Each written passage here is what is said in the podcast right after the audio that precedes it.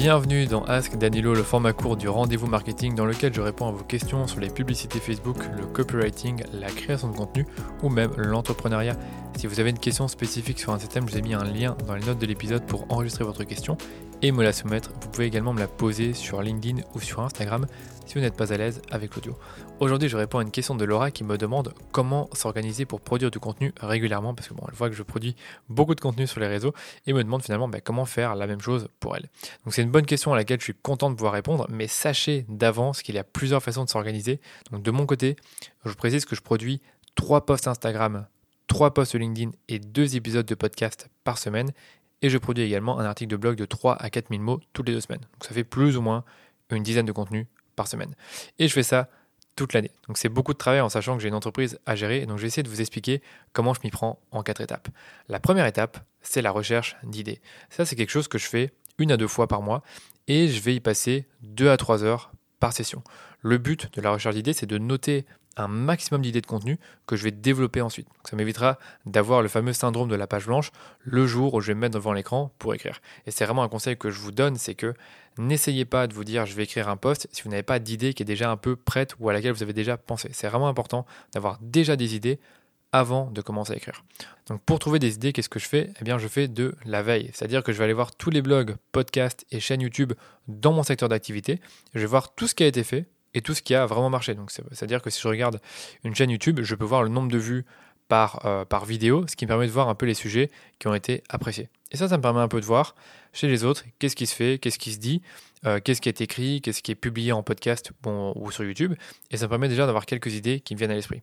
Évidemment, si j'en trouve des, des, idées qui sont intéressantes, eh bien, je vais pouvoir les prendre et je vais pouvoir me les approprier et faire mon propre contenu à partir de cette idée. Donc le but n'étant pas de copier euh, le contenu, mais juste de reprendre l'idée qui était bonne dès le départ. Deuxième chose que je fais, c'est que je reprends tous mes swipe files. Donc les swipe files, c'est un peu des dossiers euh, dans lesquels vous allez mettre tous des contenus que vous avez enregistrés. Et ce que je fais, c'est que je vais sur Instagram, sur LinkedIn et sur Pocket pour euh, récupérer ben, des contenus que j'ai déjà enregistrés et qui m'ont bien plu, que ce soit au niveau du thème ou au niveau de la mise en forme.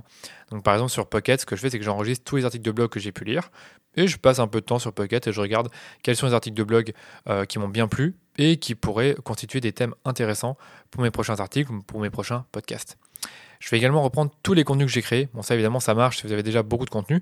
Et je vais encore une fois regarder ce que j'ai écrit. Parce qu'imaginez que si j'ai écrit un article de blog sur comment définir un budget sur Facebook Ads et que j'ai jamais écrit de post sur LinkedIn ou sur Instagram pour parler de ça, bah, c'est évidemment des idées que je peux récupérer parce que je les ai déjà traitées sur mon blog. Donc on appelle ça un peu le recyclage de contenu. Et avec tout ça, je fais une liste dans Notion de chaque idée. Donc Notion, c'est mon outil de gestion de projet et c'est aussi là où j'ai toute ma base de données avec tous mes contenus. Donc je vais noter pour chaque idée euh, le, thème finalement. Donc euh, pour reprendre euh, l'exemple du budget sur Facebook Ads, eh bien je pourrais mettre comme titre comment calculer un budget sur Facebook Ads? Ensuite, je vais mettre un type de contenu. Est-ce que c'est un post? Est-ce que c'est un podcast? Ou est-ce que c'est un article de blog? Donc, je vais juste mettre le type.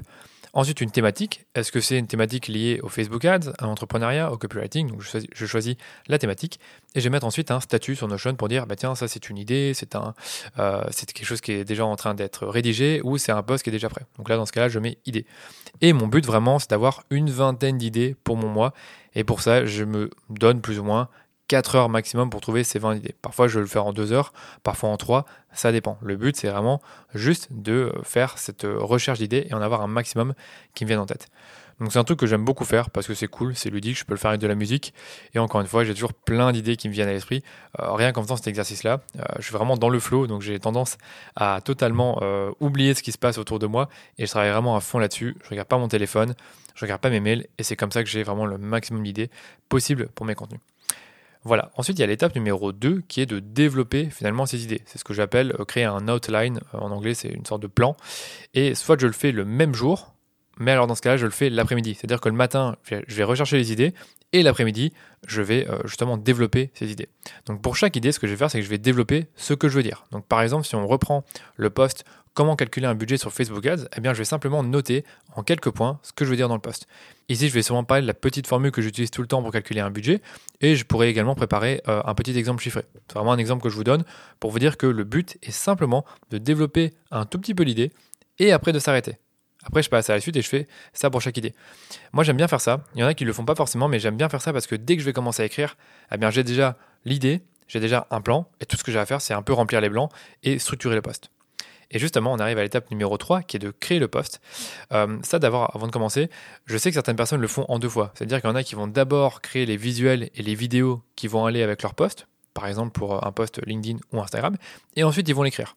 Moi, je fais ça tout en une fois. Étant donné que je fais pas beaucoup de vidéos, je fais que des posts avec euh, des visuels. Donc, ça peut être des photos de moi ou ça peut être euh, des, illustrations. Donc, je fais ça tout en même temps. Je vais vous expliquer pourquoi.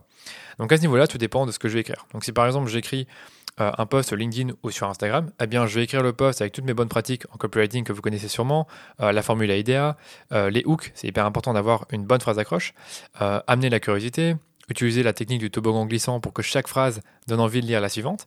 Je vais également mettre en avant des bénéfices si c'est possible et je vais terminer par un call to action. Donc généralement, je vais utiliser le batching pour faire mes posts, c'est-à-dire que je vais prendre par exemple deux heures pour faire trois ou quatre posts Instagram et deux heures pour faire trois ou quatre posts LinkedIn. C'est plus ou moins le temps que ça me prend. C'est généralement, j'aime bien y passer 30 minutes pour écrire mon post, pour le peaufiner, pour le relire, pour le lire à voix haute et ensuite, ben, je passe au post suivant. Donc certains vont faire ça toute une journée. Moi personnellement, je préfère varier, c'est-à-dire que je, je préfère par exemple faire une demi-journée où je vais écrire des posts Instagram et LinkedIn, et une autre demi-journée où je vais faire autre chose, peut-être euh, faire un autre type de contenu, ça peut être un podcast, ça peut être euh, un article de blog, mais personnellement, j'aime pas faire ça toute ma journée, écrire des posts LinkedIn et Instagram, je suis pas fan. Ou alors, ce que je peux également faire, ça m'est déjà arrivé, c'est que quand je ne peux, quand je j'ai personne euh, qui peut produire mes visuels, bah, c'est que je vais faire le matin l'écriture et l'après-midi, je vais faire les visuels. Pour les articles de blog, ce que je fais, c'est que je consacre carrément deux journées par mois pour écrire un article. Parce que généralement, un article me prend 6 à 8 heures de travail, donc je sais que j'aurai besoin plus ou moins d'une bonne journée pour le faire. Et tout ce que j'ai à faire, c'est de planifier ce temps dans mon agenda, et généralement, je le fais le jeudi. Pour les podcasts, j'ai plutôt tendance à le faire le week-end quand je suis plus tranquille, qu'il n'y a personne qui me dérange parce que j'aime bien le faire. J'aime bien d'abord poser mes idées, écrire un mini-script pour le podcast et ensuite j'enregistre vraiment en calme. Donc petit conseil d'organisation, si vous commencez à produire du contenu, comme je vous le dis, c'est-à-dire en ayant des, plages horaires qui sont dédiées à ça, eh bien c'est de justement planifier des plages de création de deux heures au moins. Parce que c'est vraiment en deux heures que vous aurez tout votre jus créatif qui va être à son maximum. Et après deux heures, généralement, vous allez décliner. Ce que je vous conseille durant ces deux heures, c'est d'être hyper focus Évitez d'avoir votre téléphone à côté de vous, c'est un conseil que je vous donne. Coupez les notifications, coupez les applications de messagerie comme Slack et comme WhatsApp et produisez un maximum, donc écrivez sans vous arrêter. Parce que dès que vous vous arrêtez, vous, vous, allez stopper le momentum. C'est hyper important de ne pas justement s'arrêter quand vous êtes en plein flow. Sinon, bah voilà, vous, devez, allez à chaque fois euh, reprendre un peu de temps pour vous concentrer à nouveau. Et comme je vous le disais, ben, si j'ai un visuel qui est associé au post, notamment pour les posts LinkedIn et Instagram, soit je le fais l'après-midi après avoir écrit le post, ou alors je le délègue à Davina qui m'aide dans la création de mon contenu. Et une fois que tout ça est prêt, eh bien je change le statut de mon post dans Notion et je passe du statut idée au statut prêt. Étape numéro 4, planifier et publier le post. Donc c'est vraiment la fin, vous avez déjà trouvé l'idée et vous avez déjà écrit le post et vous avez normalement déjà un visuel ou une vidéo qui va accompagner le post. Maintenant tout ce qu'il y a à faire c'est de planifier une date pour ce post et de le publier. Donc moi, ce que je fais, c'est que je travaille à la semaine. Certaines personnes travaillent au mois, ils préfèrent tout planifier d'un seul coup pour le mois. Moi, personnellement, j'aime pas trop ce que je peux changer mon humeur, j'ai peut-être envie d'aborder d'autres thèmes que j'avais pas forcément prévu à la base. Donc je préfère planifier à la semaine et je fais ça le dimanche. Je vais donc planifier le dimanche soir euh, trois dates pour mes contenus Instagram, trois dates pour mes contenus LinkedIn et euh, généralement mes podcasts, comme je vous l'ai dit, je le fais le samedi. Donc c'est à ce moment-là que j'ai planifié. Et voilà, je pense vous avoir tout dit par rapport à ça. Et une fois que le post est publié, eh bien, je vais changer manuellement le statut dans Notion en publié. Et ça, généralement, je le fais euh, le dimanche soir. C'est que je vais mettre tous les posts qui ont été, euh, étaient prêts, mais qui ont été publiés en publié. Et euh, les, autres posts qui attendent, eh bien, je vais leur mettre un statut prêt et je vais leur mettre une date. Et je précise également que j'essaye d'avoir six semaines d'avance sur mon contenu au cas où il y a un souci. Donc ça peut arriver que certaines semaines, je ne suis pas capable de créer mon contenu. Ça m'évite d'avoir un certain stress et me dire, oh mince, je ne pourrais pas publier cette semaine. Donc là, à ce niveau-là, je suis assez tranquille par rapport à ça. Et par contre, pour les articles de blog et les épisodes de podcast, donc tout ce qui est chronique et euh, questions-réponses comme cet épisode, eh bien, je prépare au compte-goutte. C'est pas l'idéal, j'aimerais bien m'améliorer, mais pour l'instant, je le fais euh, tous les samedis et euh, ça me va très bien comme ça. Donc voilà comment je m'organise pour créer mon contenu. L'étape numéro 1, c'est de rechercher des idées. L'étape numéro 2, c'est de développer ces idées. L'étape numéro 3, c'est de créer les posts. Et l'étape numéro 4, c'est de planifier et publier les posts. Je précise que je fais généralement ça le jeudi toute la journée. Donc j'évite de faire des meetings ce jour-là.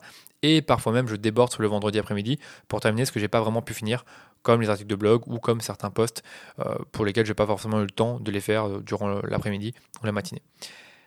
Et je précise que je fais généralement ça le jeudi toute la journée, donc j'évite de faire des meetings ce jour-là, et parfois même je déborde sur le vendredi après-midi pour terminer ce que j'ai pas pu finir, comme les articles de blog notamment, où par exemple je dois encore le relire, je dois encore mettre une conclusion ou travailler l'intro. Donc ça dépend vraiment, encore une fois, de la situation.